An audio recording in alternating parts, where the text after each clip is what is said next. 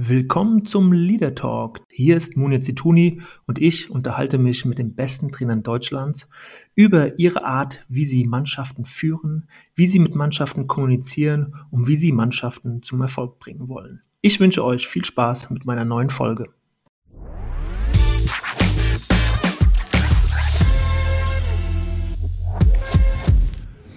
Ja, und ich freue mich auf eine neue Ausgabe vom Leader Talk, heute aus München, vor Ort live mit Felix Magath. Ich freue mich sehr auf ein spannendes Gespräch, Herr Magath. Schön, dass Sie da sind.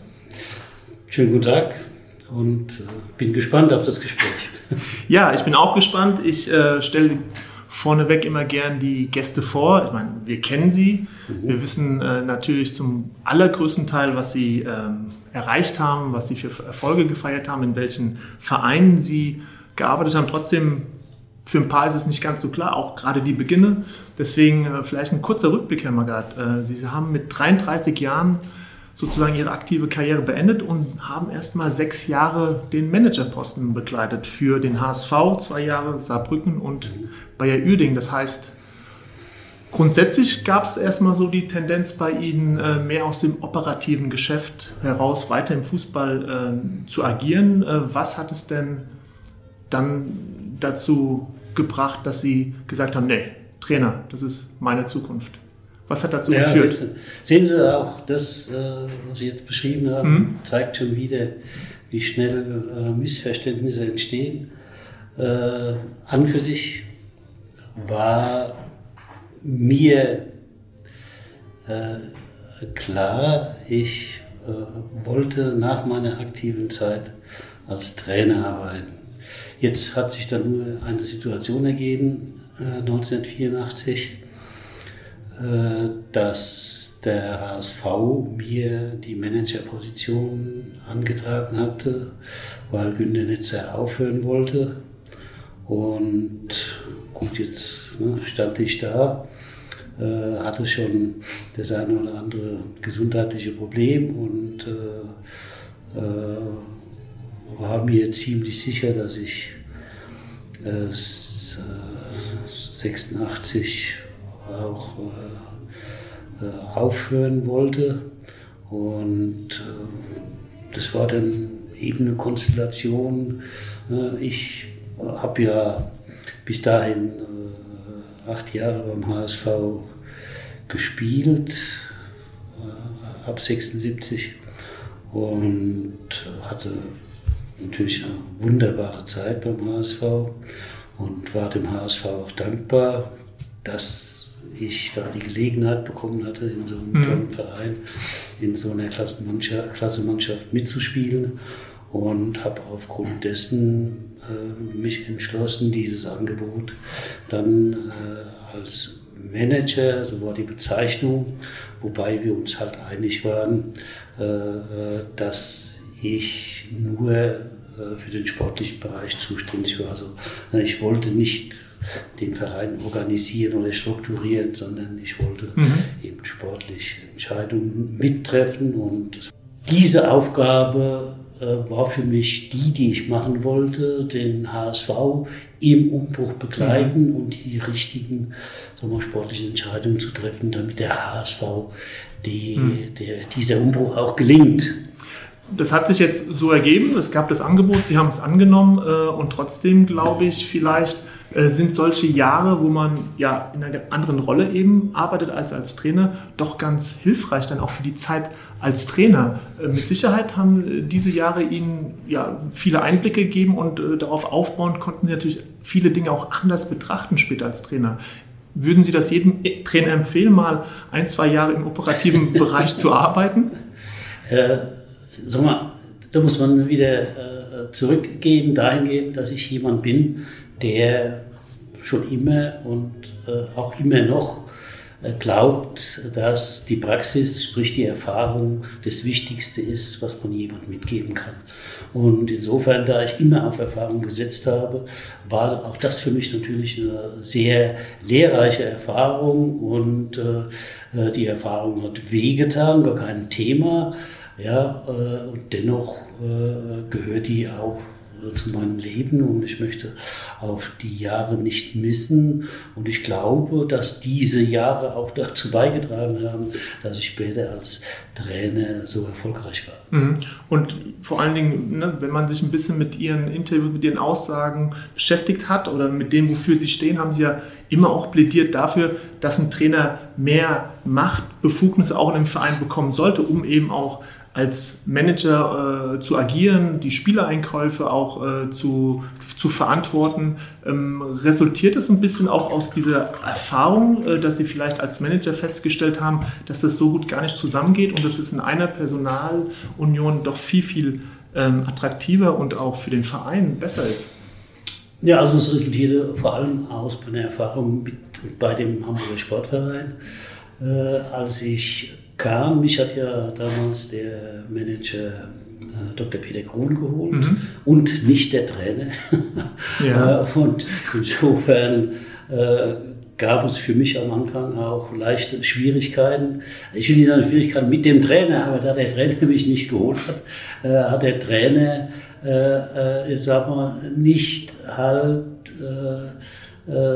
so richtig äh, mich gewollt, sondern er hatte andere Spiele, äh, mit denen er gut gearbeitet hat. Und das ist auch dann ganz normal, dass er dann äh, so im Spiele äh, ich will nicht, ich will nicht sagen bevorzugt, aber halt auch zu so einem Spieler steht, was dann halt in der Praxis bedeutet, äh, dass äh, die Position, die von drei Spielern im Grunde besetzt werden konnte, dann halt auch abwechselnd besetzt mhm. wurde und nicht einer gesetzt wurde. Ich hatte dann das Glück, dass der Spieler, der sagen wir, mehr auf Linie des Trainers war, sich schwer verletzt hat und durch einen Kreuzbandriss mhm. äh, äh, monatelang ausgefallen ist. Und da war für mich dann der Weg auf der Position frei. Aber da habe ich ihn äh, halt auch kennengelernt, äh, dass es eben auch für einen Spieler wichtig ist, äh, vom Trainer akzeptiert zu werden und nicht nur vom Manager. Mhm. Und insofern äh, hat sich da eben aufgrund der Entwicklung beim HSV meine Überzeugung ergeben, dass der Trainer den äh, meisten Einfluss auf die Mannschaft haben muss und dass der Trainer halt, sagen wir, da in, in, er muss nicht alles machen, er muss mhm. nicht auch, äh, äh, sagen wir, äh, die Spiele äh, verpflichten, aber er muss Einfluss haben auf die Verpflichtung, was dann dem sportlichen Erfolg zugutekommt. Und ich glaube, dass deswegen auch mhm. der HSV in den äh, Jahren 79, 80, 81, 82, 83 äh, ja, aus meiner Sicht die beste Mannschaft Europas war, weil eben da äh, der Trainer viel Einfluss auf die äh, Zusammenstellung der mhm. Mannschaft hatte und der Manager den Trainer überall unterstützt hat. Ein spannendes Thema, kommen wir gleich auch nochmal zurück. Ich will kurz einfach nochmal Ihre, Ihre Karriere ähm, zusammenfassen, benennen. Sie haben dann beim FC Bremerhaven, so habe ich es äh, rausrecherchiert, in der vierten Liga, ja, Verbandsliga, das erste Mal dann wirklich äh, allein verantwortlich auf der Trainerbank gesessen und dann äh, ging es eben zum HSV von 1993 bis 1995 als äh, Trainer der Amateure und dann 1995 ähm, als Nachfolger von Benno Müllmann, glaube ich, ja. sind sie Cheftrainer geworden. Ja. Äh, 1995 fünfter Platz gleich erreicht. So, und dann äh, ging es so ein bisschen durch die Bundesliga. Nürnberg ähm, aufgestiegen in die Bundesliga. Werder Bremen äh, ins Pokalfinale geführt äh, knappen Jahr dort geblieben, sicherlich äh, nicht ja. die längste Phase ihres Trainerdaseins, trotzdem ähm, konnte sich das sehen lassen. Frankfurt äh, 1999 bis 2001 und dann natürlich Stuttgart, ähm, äh, die sie zur Vizemeisterschaft geführt haben und dort dann auch schon äh, den Managerposten als Nachfolger mhm. von Rolf Fußmann übernommen haben. Also da so ja. das erste Mal auch schon dieses, äh, diese beiden Ämter verbunden haben und dann 2004 bis 2007 eben beim FC Bayern München gewesen, bis heute einzigartig in der Bundesliga, zwei Jahre hintereinander das Double geholt mhm. und äh, haben es dann geschafft, mit einem zweiten Verein Meister zu werden. Das ist auch nicht vielen Trainern gelungen, mhm. sondern äh, sieben an der Zahl, mit zwei Vereinen in Deutschland Meister zu werden, nämlich mit dem VfL Wolfsburg, die sie überraschend ähm, ja, im ersten Jahr, glaube ich, auf dem fünften Platz noch geführt ja, haben. Und dann, nach äh, dem letzten Spieltag. Ja, ja. Und dann eben zur Meisterschaft. Ähm, Mit dem, Meister, mit dem Meistertitel haben sie sich verabschiedet Richtung Schalke, wo sie dann äh, zwei Jahre gearbeitet haben. Vizemeisterschaft, sehr erfolgreich und äh, eine Rückkehr nach Wolfsburg gab es dann im März 2011 ähm, bis Oktober 2012 als Trainer und als Geschäftsführer. So haben sie es auch in Schalke im Übrigen getan, äh, bevor sie dann 2014 nochmal eine Episode in Fulham hatten, als erster deutscher Cheftrainer in der ersten englischen Liga. Und dann gab es noch 2016 bis 2017 China 17, 18, glaube ich. Zwei Jahre sogar in China, ja. Und äh, letztes Jahr, Herr Magath, äh, haben Sie Ihre, das Ende Ihrer Trainerkarriere verkündet. Wer hat das verkündet? Habe ich hab eingegeben, Trainer Felix Magath und dann stand da ein Artikel, Trainer Felix Magath verkündet sein Karriereende. Deswegen hat mich das auch überrascht. Ich habe davon nichts mitbekommen. Ich auch nur die. So, also Felix Magath hat seine Karriere noch nicht beendet, von daher können wir das ja schon mal äh, mitnehmen äh, ja, zu Beginn dieses Gesprächs. Und was natürlich so auf der anderen Seite sehr spannend ist, also Ihre lange Trainerkarriere, aber Sie haben auch sechs Kinder, Herr Magath. Zweimal drei, ja. Zweimal drei. Ja. Was lernt man denn über Führungsqualitäten, wenn man sechs Kinder großziehen muss?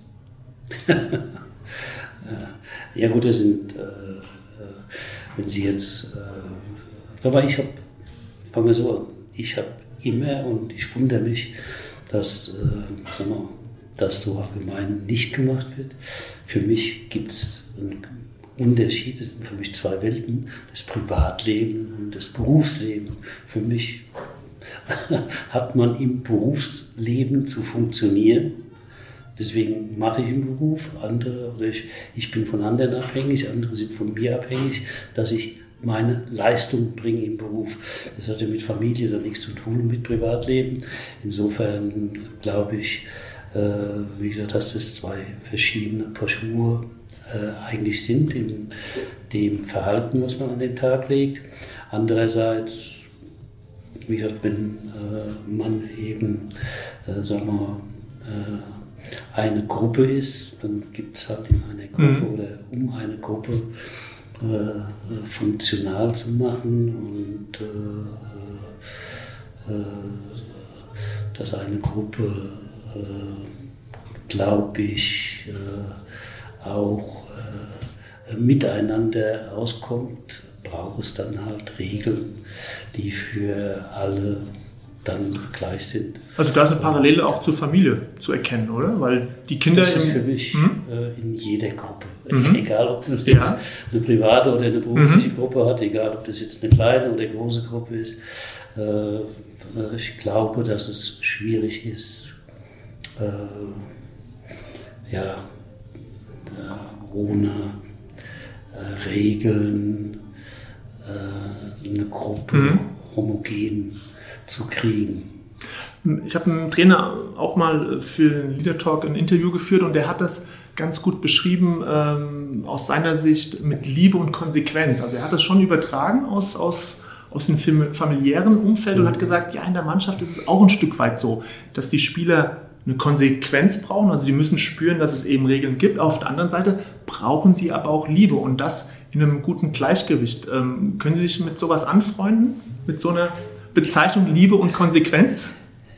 Ja, ich sag mal, äh, was, wo ich dann eigen bin, ist, dass ich halt, äh, sag mal, Dinge, die selbstverständlich sind, äh, meine ich, muss man nie unbedingt rausstellen. Ja, äh, was sind denn dass, Dinge, die für Sie selbstverständlich sind? Äh, dass man halt, äh, sag mal, auf der einen Seite jeden Menschen respektieren mhm. muss, so wie er ist. Und äh, auch die Erfahrung habe ich dann als Trainer äh, gemacht, äh, dass man halt Menschen nicht verändern kann.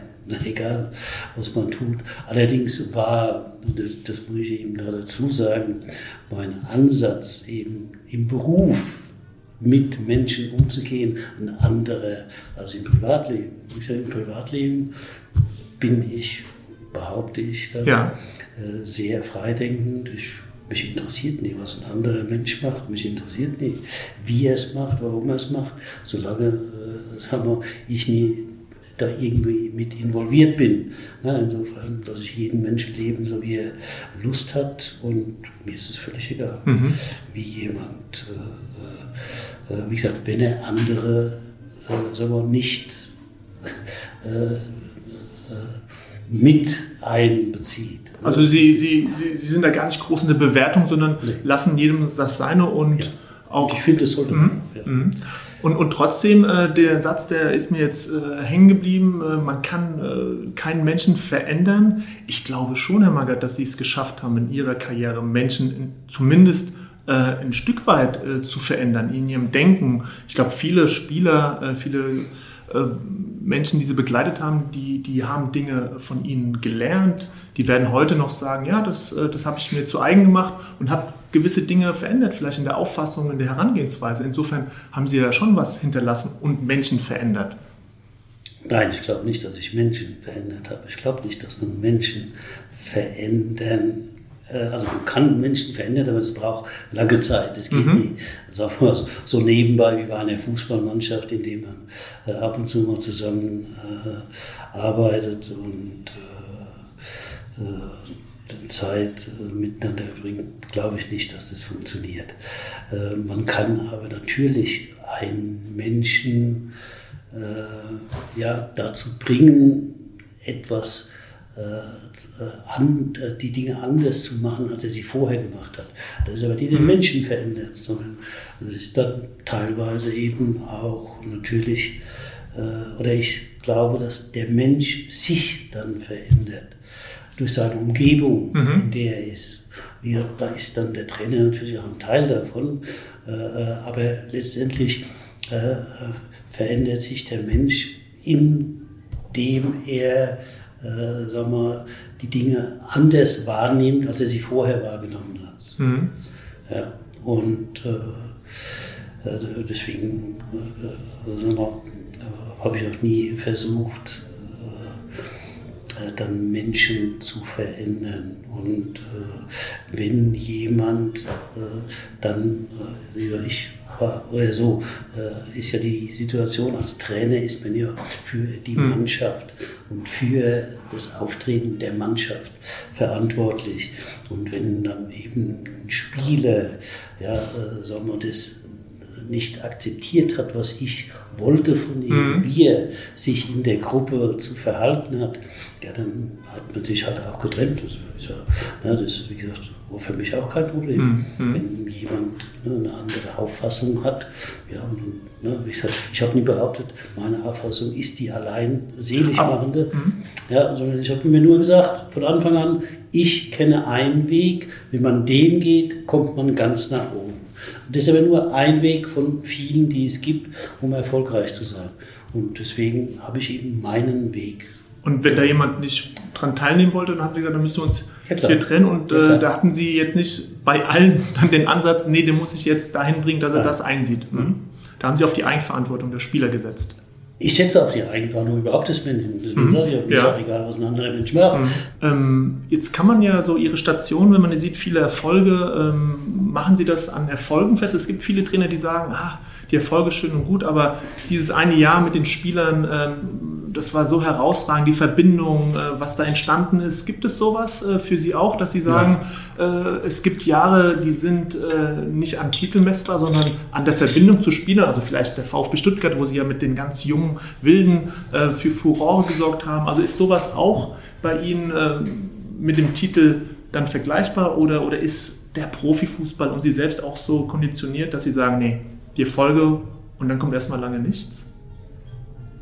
Nein, es, es kommt äh, der Erfolg und sonst gar nichts. Mhm.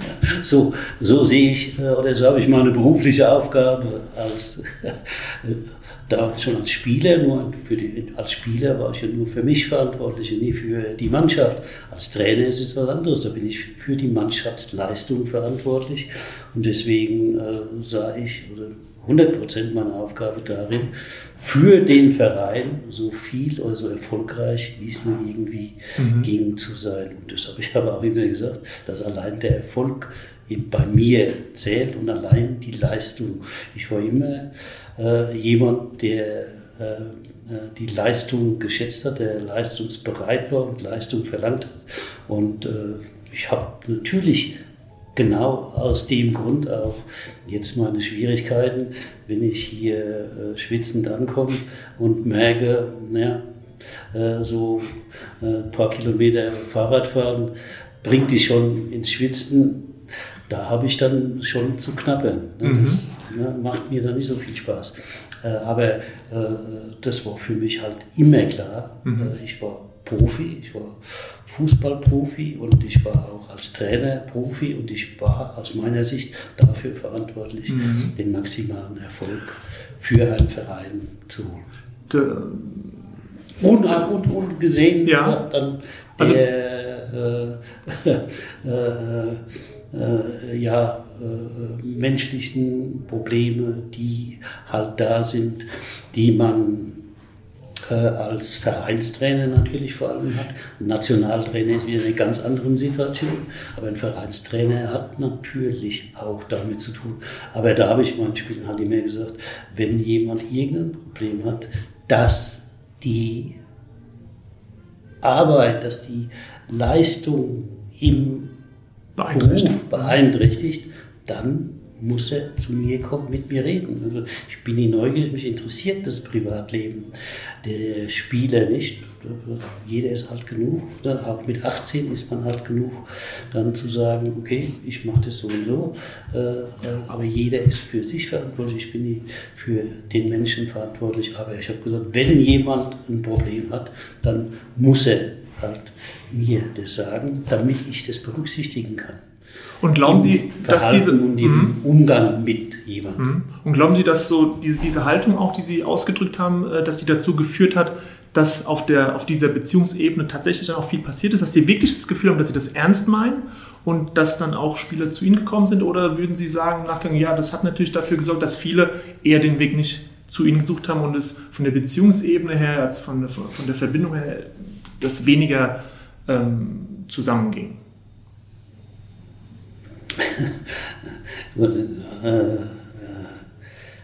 da das ja von mir nicht gewünscht war, äh, sagen wir, äh, Privatleben zu beurteilen oder im Privatleben mhm. Einfluss zu nehmen, äh, haben sich natürlich auch wenige nur gemeldet. Nur wenn es halt quasi nicht anders ging oder wenn mhm. sie in Not waren. Ja, äh, kam dann auch jemand. Ähm, das ist frei von Sentimentalitäten und dann sagt man, Sie sind Vollprofi, Sie haben viele Jahre in vielen Vereinen so gearbeitet äh, und dann gibt es ja trotzdem auch den, den Menschen Felix Magath. Das heißt, das haben Sie dann wirklich ganz bewusst getrennt. Ja. Dort Felix Magath im Job, Trainer, Vollprofi und auf der anderen Seite der Familienmensch, der ja. Mensch Felix, ja. der dann all das auch im Privatleben dann ausgelebt hat und, und, und, und gezeigt hat. Ja, natürlich. Mhm. Im Privatleben hat mhm. die Leistung keine Rolle gespielt. Mhm. Und jetzt gibt es ja ganz, ganz viele Trainer, die, die das ja aktuell ganz anders machen. Ne? Diese, diese empathische Führung, die, die emotionale Führung, wie es so schön heißt, also die Spieler mitzunehmen, Kommunikation auf Augenhöhe. Da geht es auch ums Mögen, ne? dass, dass Spieler das Gefühl haben, der Trainer mag mich, ich mag den Trainer. Ähm, spielt das für Sie ja natürlich keine Rolle, das Mögen. Und wie beurteilen Sie diese aktuelle Entwicklung? Na, es wird nicht so äh, äh, richtig funktionieren, äh, wenn Sie jetzt nehmen wir dann, wie gesagt, ja? unbesehen jetzt ja, ja. von Personen, nehmen, nehmen wir jetzt, äh, äh, weil wir haben ja gute Beispiele, äh, gerade passiert, jedenfalls in der deutschen Bundesliga, dass äh, eben dann äh, äh, sagen wir, die Trainer sich mit den Spielern quasi gemein machen und äh, ja, enge Beziehungen suchen, äh, dann, dann haben sie müssen sich halt nur, müssen sich darüber im Klaren sein, dann auch die Situation, sollte dieser Trainer den Verein dann verlassen, mhm. dann hat der Verein ein Problem. Ne? Also es gibt Ja, können Sie dann ja selbst suchen, da kann jeder Betrachter, der den Fußball ja betrachtet, gucken und sehen. Es gibt eben auch Vereine, die durch, äh, äh, nachdem so ein mhm. Trainer dann weg war, äh, hat natürlich der Spieler Problem, emotional jemand anders zu akzeptieren. Und äh, ich glaube, dass es Vereine gibt, mhm. die dann zum Beispiel auch abgestiegen sind. Mhm. Ne? Äh, das ist halt mhm. dann die Kehrseite mhm. dieser Medaille, die Sie gerade gesagt haben. Mhm. Wenn das von Vereinen so gewünscht ist, okay, dann ist das so. Mhm. Dann, ne? dann, ja. Ich halte es halt äh, dann für etwas anmaßend, wenn ein Trainer meint, er ist der Verein und mhm. alles ja, muss jetzt so sein, wie er das äh, gerne hätte und ja, alle emotional an sich bindet und alle haben sich lieb und wie gesagt, mhm. dann könnte sein, dass der Trainer ein Angebot bekommt vom anderen Verein und dann ist, dann ist die ganze Empathie, ja, wo ist sie dann? Mhm. Ne, wo ist sie dann? Mhm die ganze Empathie. Also Sie sprechen natürlich die, die Trainerwechsel auch an, die in der Rückrunde dann vonstatten gegangen sind, äh, im Vorgriff auch auf die... Ich spreche gar nicht, ich sage nur, ja. es muss sich nur jeder im Klaren mhm. darüber sein, dass das halt die Konsequenz ja. so einer mhm. Arbeitsweise mhm. ist. Denn wenn man so arbeitet wie ich, dann ist man halt für einen Verein leichter ersetzbar, mhm. ne, weil die Spieler jetzt nie äh, sich mir an den Hals werfen, äh, wenn sie erfolgreich sind, ne, sondern dann haben sie es getan. Das ist, auch, das ist auch so, das ist auch völlig mhm. in Ordnung aus meiner Sicht. Und äh, äh, wenn ich dann gehe, kann jeder andere Trainer mhm. im Grunde dann die Mannschaft übernehmen und weiterarbeiten. Und ähm, es ist ja immer so, dass es Tendenzen gibt. Früher gab es vielleicht zu wenig Empathie und man hat auf den, Sie sind ja in der Zeit groß geworden, auch als Spieler, sage ich mal, mit Trainern wie Branko Cebec oder Ernst Happel, wobei Ernst Happel durchaus eine Empathie an den Tag legen konnte, ähm, wie mir Horst Rubisch auch erzählt hat äh, in einem Interview. Aber trotzdem, es war eine andere Zeit. Und, und heute äh, sieht es doch so ein bisschen aus, dass das Pendel zu stark in die andere Richtung gerade ausschlägt. Das heißt, so ein, so ein Ausgleich, wieder so ein bisschen zurück zu den Basics, die Spieler ein bisschen härter anzupacken, denen mal wirklich wieder mitzugeben, worum es eigentlich geht, eine Dankbarkeit, eine Demut, auch vom Training, von der Willensschulung her, dann ein Schippchen drauf zu laden, wäre doch in Ihren Augen wahrscheinlich ähm, genau das Richtige. Sie lachen jetzt. Ja, ich lache. Das Problem ist ja, wir unterhalten uns jetzt wieder über Selbstverständlichkeiten. Also, äh, ja, wie soll ich sagen, äh, ich war doch auch nie interessiert, dass ich mit jedem Spieler im Streit lag. Mhm. Ne, wie gesagt, äh, ich war genauso interessiert, dass äh, ne, äh, die Spieler gesagt haben, oh ja, ne, der Trainer, ja, der ist gut. Ja. Mhm. Ne, aber trotzdem habe ich eben nicht darauf hingearbeitet, so wie das halt scheinbar heute der Fall ist. Man hat den Eindruck, dass es jetzt nur noch darum geht, beliebt zu sein. Mhm. Alles andere findet sich dann schon. Ja, wenn jemand das glaubt, ja, dass das in einem Profisport so ist. Okay. Aber es ist, ein, es ist ein schwererer Weg, den Sie da wählen natürlich. Es ist ein härterer Weg. Ja gut, ich weiß nicht, ob das, äh, wie gesagt, mit hart jetzt, weil das wird immer mit mhm. hart beschrieben, zu tun hat. Es ist einfach so, äh, nochmal, wenn jemand wirklich Profisportler sein will, dann ein Profisportler will den Erfolg. Mhm. Der macht es nie, um zum Beispiel jetzt möglichst lange gesund zu bleiben. Ne? Wobei Gesundheit natürlich das höchste Gut natürlich. ist. Das müssen Sie mir nie erzählen, ne? Mit, äh, in meinem Alter, wie wichtig die Gesundheit ist. Ne? Das ist ja selbstverständlich, dass die Gesundheit im Vordergrund steht. Und trotzdem kann ich nicht halt als Berufssportler, wenn es ne, keine Ahnung, wie jetzt nochmal um die Europameisterschaft geht, kann ich als Berufssportler nie sagen, ah, Moment, ich habe da ein Ziehen, ah, ich weiß nicht, ob ich kann. Also, das passt einfach mhm. nicht zusammen. Das können Sie mir nicht erzählen, dass das Profisport dann ist. Und äh, äh, Sie brauchen ja nur die Sportarten miteinander zu vergleichen. Also, keine Ahnung, wie mhm. jetzt andere das äh, beurteilen, aber äh, das ist doch so was von offensichtlich, dass nehmen Sie zum Beispiel den Hallenhandball, na, wie gesagt, äh, wenn man den mit Fußballspielen vergleicht, ja, da ist doch viel mehr Emotion drin, mhm. da ist doch viel mehr Sportsgeist drin, da ist doch viel mehr, aber da tun sich die Spiele auch mal weh gegeneinander, weil jeder um den Sieg ringt. Beim Fußball geht es ja immer mehr verloren. Mhm. Da wird ja, also jetzt in der deutschen Bundesliga wieder hat jeder Körperkontakt abgepfiffen und als faul gewertet. Also, ja, die Spiele, ne, die rollen sich auf den Boden und, ne, und halten sich den Kopf dabei. Ja, aber das ist doch eine, hat aber auch mit den Trainer zu tun, oder? Hat mit Trainer nichts zu tun. Oder so, sind nicht die Trainer dafür nee. verantwortlich, äh, nee. was sie da weitergeben? Nee.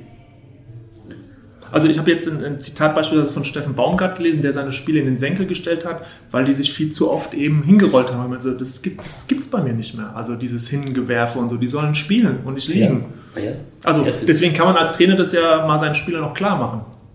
Ja, Sie können doch jetzt die Trainer dafür verantwortlich machen, dass halt ne, äh, es äh, gesellschaftlich eine Entwicklung gibt, wo eben mhm. äh, jeder Pipifax aufgebauscht wird und wo jeder, das, das ist doch das, was der Fußball deutlich mhm. macht. Ne, da, da, wird einer berührt, der lässt sich fallen, sagt aua, aua, aua und dann muss ein Masseur, muss eine Masseuse kommen, muss ne, was draufspritzt, dann steht er auf und dann geht's wieder. Mhm. Das ist doch, was, also, ja. Hier, mal, äh, ne, aus meiner Sicht jetzt, mhm.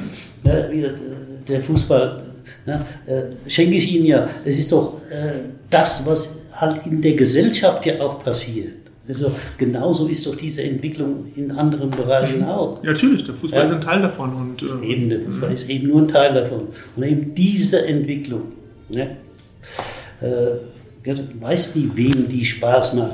Also ja. dieses 100% Leistung abrufen, Profi sein, oft in dem Moment fokussiert zu sein, um seine Leistung abzurufen, das hat natürlich, und das ist, glaube ich, auch ein wichtiges Thema in ihrer Zeit immer gewesen, die Willungsschulung. Ne? Ich, äh, auch, weil sie selbst, glaube ich, auch davon geprägt waren. Sie haben das in einem Interview mal erzählt, auch wenn sie ihren Bus als Junge verpasst haben und äh, sich dann gesagt haben, jetzt muss ich zu Fuß zur Schule laufen, haben sie sich im Kopf gesagt, das ist jetzt mein Wettkampf sozusagen und haben sich da äh, motiviert. Und diese Motivation, eben seine Grenzen zu erreichen oder drüber zu gehen, das haben sie versucht auch immer ihren Spielern mitzugeben. So ist es, weil ich halt ein Beispiel dafür bin, dass ich halt mein Leben durch das wie ich mhm. meinen Sport, mich hat ja niemand äh, gezwungen zum Fußball. Und, und äh, ich bin jetzt auch nicht äh, erblich vorbelastet von Vater oder Mutter. Ne, da hat keiner eine Ahnung von Sport gehabt von den beiden. Ja, äh, und, ne, es war also rein allein meine Entwicklung als Kind, als Jugendlicher, als Mensch, ne, die ja aus meiner, das sage ich auch immer wieder. Ne? Ich habe eine wunderbare Kindheit gehabt, auch wenn ich ohne Vater aufgewachsen bin, auch wenn, wie gesagt, äh, Geld nie da war und äh, äh trotzdem habe ich eben mhm. mich entwickeln können und über diesen Sport und über die Begeisterung für den Sport und Begeisterung dafür Leistung zu bringen, habe ich mein Leben gelebt. Ne? Und ich bin natürlich unendlich dankbar.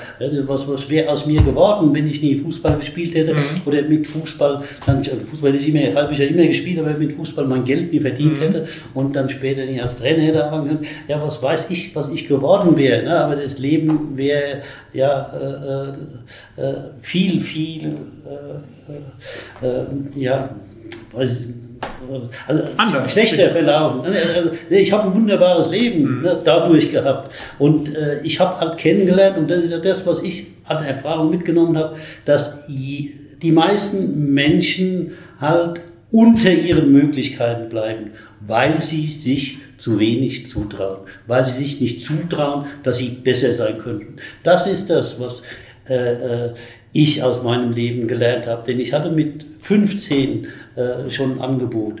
vom 1. FC Nürnberg als Jugendlicher äh, da ins Internat mhm. zu gehen und äh, praktisch äh, da schon auf Fußball zu setzen. Ich habe es nie gemacht, weil ich es mir nie zugetraut habe. Na, ich hatte dann mit 18 Angebote äh, vom bezahlten Fußball. Ich habe es nie gemacht, äh, weil ich mir nie zugetraut habe.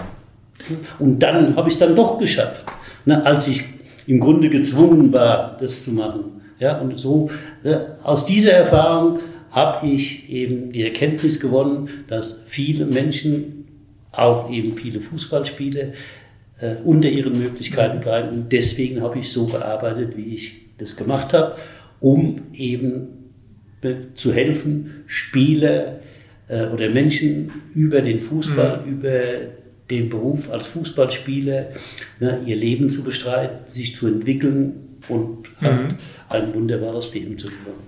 Ja, das ist ein super spannendes Thema, also dieses. Zutrauen, ne, im Menschen zu wecken, also ihn dazu zu bringen, dass er eben sein ganzes Potenzial ausschöpfen kann. Und ihn manchmal halt auch dazu zu zwingen. Ja, und, und manchmal gibt es Menschen, die erkennen das Geschenk nicht. Ne? Da ist jemand, ja, der ist auch. Viele, viele werfen es weg. Viele werfen es weg. Also so würde ich das ja. immer betrachten und beurteilen, dass das es eigentlich ein Geschenk ist, dass man sich mit ihm beschäftigt und sagt, hey, da gibt es einen Weg. Ja, aber viele das nicht verstehen wollen. Das äh, ist sicherlich häufig frustrierend auch gewesen für sie, wenn sie einen Spieler gesehen haben, der eigentlich ein super Potenzial hat, aber den Weg, diesen einen Weg, den sie aufzeigen, nicht gehen will. Ja, das ist ein Jammer. Das ist ein mhm. Jammer für den Menschen, der nie erkennt, dass er ja, wie ich das, mhm. sein ganzes Leben äh, sich äh, ver verändert sich dadurch. Ja?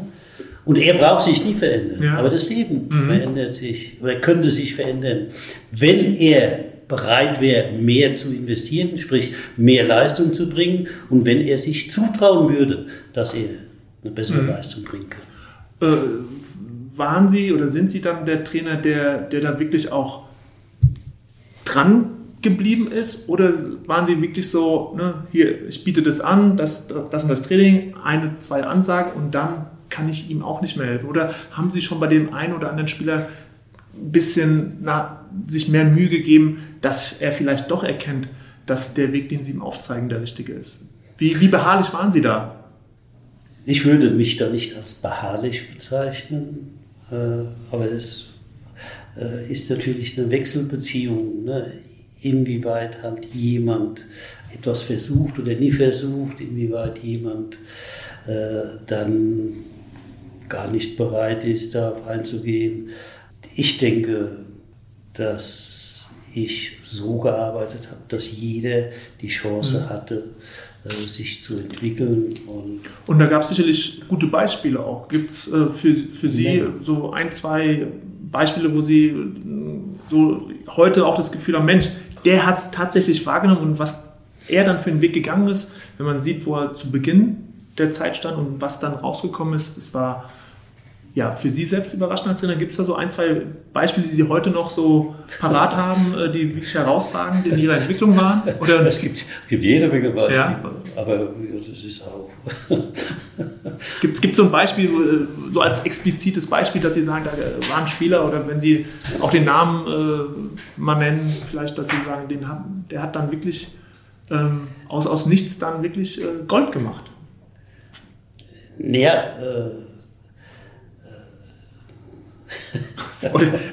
schwierig jetzt mit dem Selbstlob oder, oder äh, sich da. Aber Sie haben sicher. Ja, das ist ja, äh, ich hatte, was, was ich ja da gelernt habe jetzt in der Zeit als Trainer, ist ja, dass, äh, ja, ich, ich sage das ja selbst, ich bin zur Erkenntnis gekommen, nochmal, äh, ein Spieler entwickelt sich selbst. Mhm.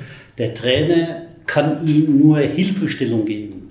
Ja, äh, äh aber umsetzen muss es der klar. Spieler selbst. Mhm. So, das ist klar. So, dann hat man halt die Situation, äh, äh, ja, wer nimmt es denn an? Wer ja, äh, akzeptiert es und äh, äh, äh,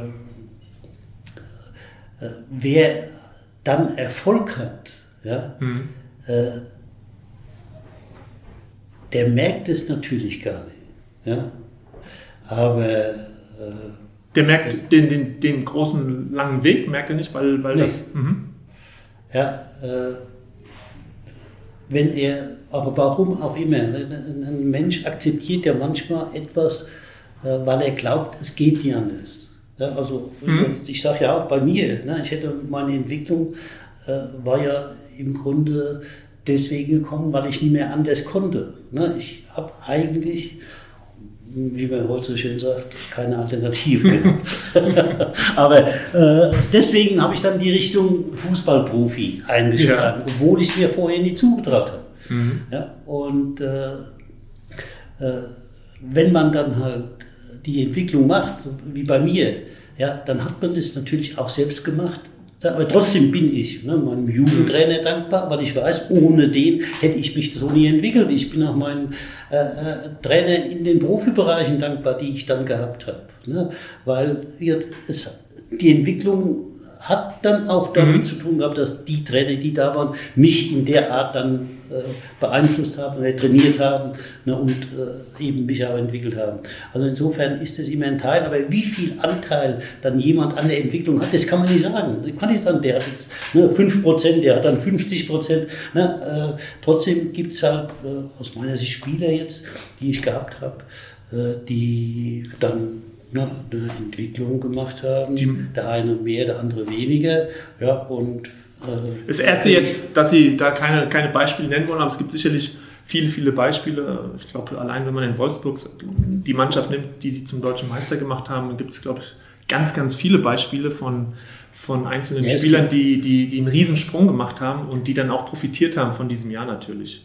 Ja gut, ich habe ja äh, äh, äh viele Spiele Mhm. Ich glaube nicht, dass es äh, noch einen Trainer gibt, der so viele Spiele sagen wir, in unterschiedlichen Vereinen. Man muss jetzt immer wieder, mhm. jede Situation ja, ist ein bisschen anders. Also ne, äh, der äh, äh, Herr Streich in Freiburg, der halt nur in dem Club mhm. ist und dieser Club sich schon seit 30 Jahren der Ausbildung von Spielern versch äh, verschrieben hat, ne, der mag jetzt mehr Spieler in die Bundesliga gebracht haben, als ich in, äh, weiß nicht, 8, 9, 10 Vereinen. Das heißt, Sie haben, es gibt kaum einen anderen Trainer, der so viele Spieler in die Bundesliga gebracht hat wie Sie. War so. Ich glaube nicht, dass es mhm. gibt. Okay. Ja, mhm. Und äh, äh, ich, ne, ja, das ist doch, das ist, das steht doch erstmal für sich, ja, ja. Äh, finde ich. Und, und, und ähm, wir haben ja so jetzt auch viel über diese individuelle Beziehung zwischen Trainer und, und Spieler äh, gesprochen. Ich habe ein Zitat mitgebracht von Ernst Happel, was ich sehr interessant finde auf ganz mhm. verschiedenen Ebenen. Ich lese das mal vor. Also Ernst Happel, Ihr Trainer, mit dem Sie ja. großartige Zeiten hatten, sagte mal, wenn ein Trainer etwas Neues entwickelt, muss er erst schauen, ob er auch die richtigen Spieler hat. Der Spieler ist das Primäre, das System das Sekundäre. Ein Trainer ist nur wertvoll, wenn die Mannschaft ihn akzeptiert. Ja, das hat er wunderbar gesagt. Stimmen, Sie, ihm, stimmen Sie ihm da voll ja, und ganz zu? Er war ja ein großer Trainer. Also zum einen. Äh, ja. Stimmen teilweise. Ja. Wo würden Sie ihm widersprechen? Wie gesagt, wann wird ein Trainer akzeptiert? Mhm. Das ist eine gute Frage. ja, da können Sie machen, was Sie wollen. Äh, mhm. Äh, äh, wir haben ja jetzt die Situation, wie gesagt, oh Gott, oh Gott ja, habe Streich erwähnt, mhm. der, keine Ahnung, wie viele Jahre jetzt bei einem Club ist, der ist aber ja eine Ausnahme.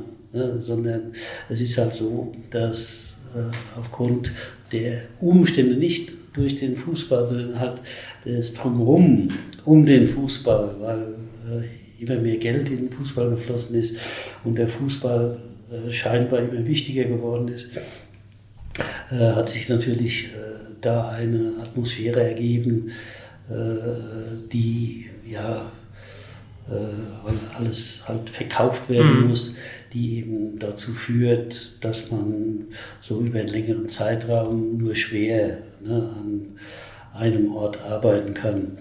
Äh, insofern wechseln ja, egal auch erfolgreiche oder nicht erfolgreiche Trainer, ist völlig wurscht, öfter. Weil sich die Macht so ein bisschen verschoben hat, einfach. Ne? So ja gut, Macht hat ein Trainer eh kaum noch, sondern das wurde ja, das hat sich dann verschoben, zu, als ich noch ja. als Spieler angefangen habe, da war der Trainer der entscheidende Mann. Und äh, das, habe ich ja alles miterlebt und kam halt ne, der erste, die ersten Manager und dadurch hat sich dann auch die Machtverhältnisse verschoben. Dadurch wurde der Trainer immer mehr entmachtet, äh, sodass die Trainer eigentlich äh, sagen wir, viel zu wenig Einfluss mhm. auf das Geschehen bekommen haben, als es halt vorher da war. Und der Trainer hat sich eben halt so angepasst, dass er eben dann versucht hat, so zu arbeiten, dass er überall halt ankommt und von allen mhm. akzeptiert mhm. wird. Und sagen wir, diese Verschiebung ist ja, ja bis heute im Gange. Ne? Ob das jetzt mhm. noch so weitergeht, hm, wir werden sehen. Mhm. Wie wichtig ist denn für Sie äh, so die Systemfrage? Also wie hoch hängen Sie Spielsystem? Gut, kann da, da, kann ich also jetzt habe ich nur äh, äh, äh, unterstreichen, der, der, Spieler ist der Mensch ist das Wichtigste bei einem Fußballspiel und nicht das System, was da heute abläuft, ne? was da äh, an Systemen propagiert wird. Das ist ja, also, ja, mehr oder weniger. Naja. Wie würden Sie es beurteilen? Bitte? Wie würden Sie es beurteilen? Naja. Sie, Sie müssen Ihre Worte gut ab. Ja, ja, ja. ja, ja. Also, also versuche ich gerade, versuche gerade da etwas zu finden. also lächerlich wäre vielleicht ein bisschen übertrieben, nicht hilfreich wäre so ein anderes. Wie, wie, wie, wie empfinden Sie diese, dieses dieser Hype um Systemtaktik? Ja gut, man hat ja in Deutschland, vor allem, ich kann das jetzt nicht fürs Ausland sagen, äh, ich glaube, da hat sich weniger verändert, aber in Deutschland äh, hat man ja in den letzten Jahren die ganze Kommunikation verändert. Mhm. Das ist ja ein Wahnsinn, was da abgelaufen ist. Und mit der Veränderung der Kommunikation äh, tut man ja so, als hätte sich das Spiel verändert. Mhm.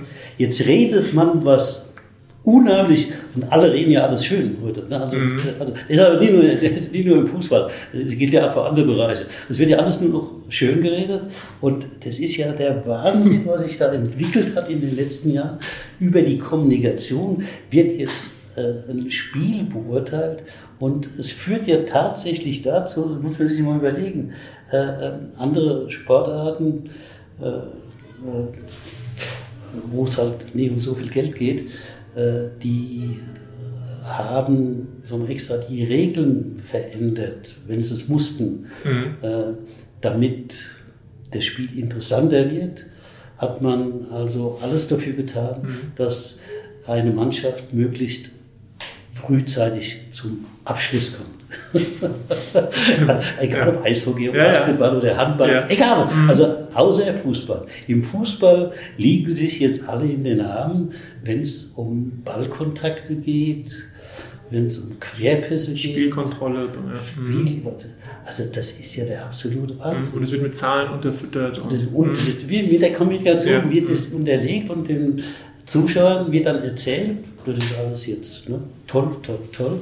Also Unsinn. Ja. Sie würden sagen Unsinn. Ja, das ist äh, mehr oder weniger ja. nutzlos. Ja, ja. Okay, ich habe einen guten Satz mitgebracht.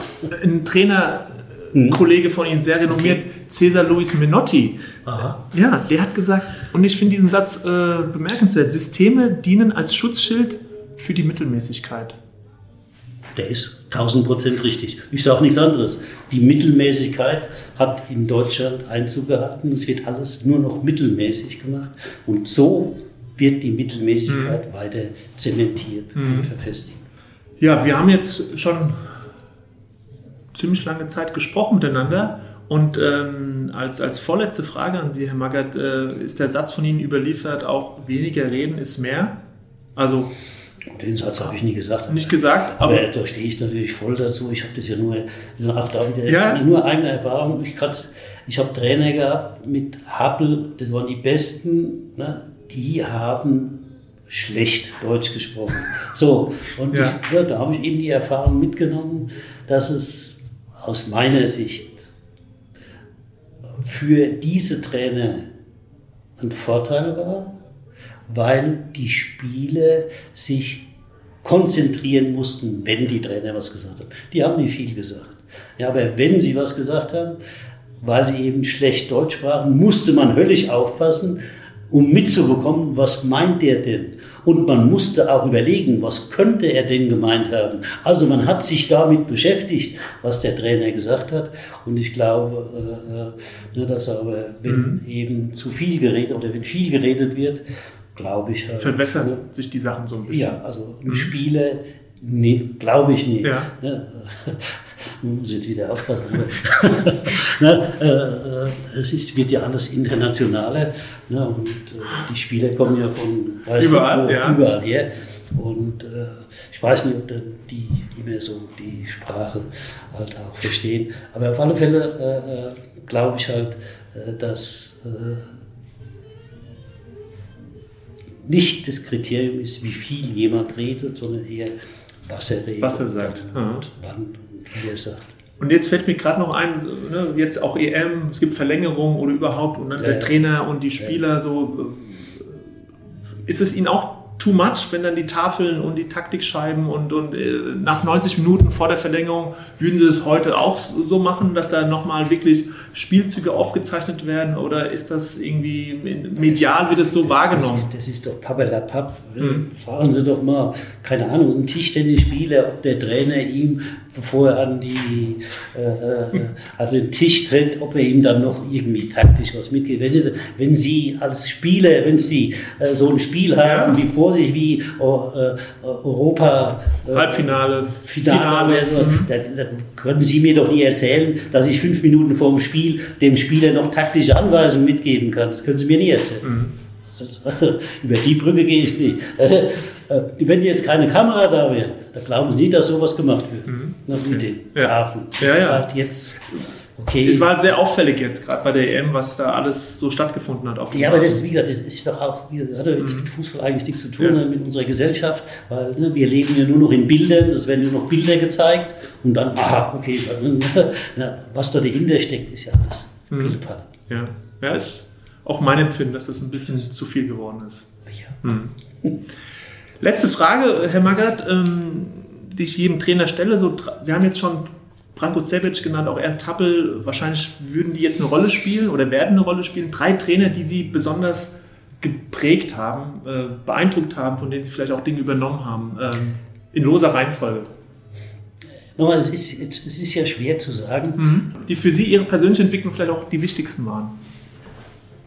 So meinte ich das. Ja, weißt du, was ich meine? Es ist halt nur schwer zu sagen. Also, äh, Ernst Happel und Branko Sebetz die für mich besten, die ich hatte.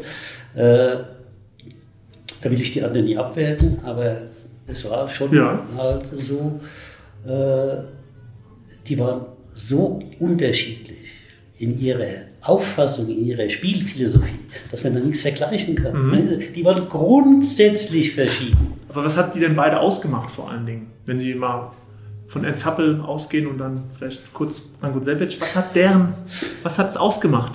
dass sie so prägend waren für Sie? Ja, weil äh, beide waren überzeugt von dem, was sie gemacht haben, wie sie es gemacht haben. Und es hat auch beides 100% funktioniert. Obwohl es so unterschiedlich war. Obwohl es völlig, es war völlig unterschiedlich. Mhm. Es war, äh, wie gesagt, eigentlich äh, gegenteilig. Der eine Disziplin, ne, ohne Ende. Ja, der andere. Also. Ernst Happel, den hat eigentlich nur das Spiel interessiert. Mhm. Das waren Spiele. Also da hatten sie relativ viele also, Freiheiten. Nur, also da, da, gab es im Grunde keine Vorschriften. Mhm. Bei Drangosewitz war alles vorgeschrieben. Mhm. Wann wir wohin fahren durften, wann wir nach Hause kommen mussten oder wann wir mhm. zu Hause sein sollten. Ja, das, das, also, das war Unterschied wie Tag und Nacht. Und trotzdem hat beides halt top funktioniert. Das heißt. Mhm. Ja, ist es diese Konsequenz, die Sie bei beiden bewundern, bewundert haben? So dieses. Ja, die Konsequenz halt. Also man muss eben, was man macht, ne, aber hundertprozentig mhm. machen. Und dann kann man Erfolg haben, letztendlich egal wie. Mhm. Mhm. Und ähm, die Stränge von Branko Sevic, äh, die haben Sie damals ja sicherlich auch nicht als super toll empfunden. War das dann auch was, was dann hinterher erst so kam von der Wahrnehmung, von dem Lerneffekt? Ja, natürlich. Äh, sowas mhm. ne, kann man halt schwer sagen wir, richtig verarbeiten, wenn man mittendrin steckt. Ja. ja weil man dann einfach ne, zu sehr äh, von den Einzelentscheidungen äh, beschäftigt wird. Allerdings. hinterher, wie gesagt, ne, ja. behaupte ich halt jetzt, Branko Sebitz hat also so habe ich das empfunden, uns beigebracht, Fußball professionell zu spielen. Ich war dann trotzdem nicht so extrem wie er, weil ich eben danach mit Ernst Happel auch erlebt habe, dass das spielerische Moment höher war, dass die mhm. spielerische Substanz größer war mit ein bisschen mehr Freiheit. Ja. Ja, haben Sie eine wunderbare Karriere hingelegt als ja. Spieler, eine großartige Karriere als Trainer und Sie sind noch Trainer und auch aktiv. Deswegen äh, Fake News, Trainerposten äh, ist nach wie vor etwas, was Sie sich durchaus vorstellen können. Also ich kann nur sagen, spielen werde ich nicht. das, das äh, ja, denke ich mal, ne, wenn Sie auch sagen, mit dem Fahrrad so, also das Spielen lassen wir mal außen vor. Ja. Aber äh, der Trainerposten ist durchaus noch äh, ja. etwas, was Sie sich vorstellen können. Ja. Okay. Dann vielleicht in absehbarer Zeit, Herr Magazin, wieder irgendwo auf der Trainerbank. Fände ich interessant und spannend. Ihnen alles Gute. Vielen Dank, dass Sie sich jetzt so viel Zeit genommen haben für das Gespräch. Ja. Und ich glaube, ähm, die Zuhörer konnten einiges mitnehmen. Vielen Dank. Ich danke. War ein schönes Gespräch. Tschüss. Tschüss.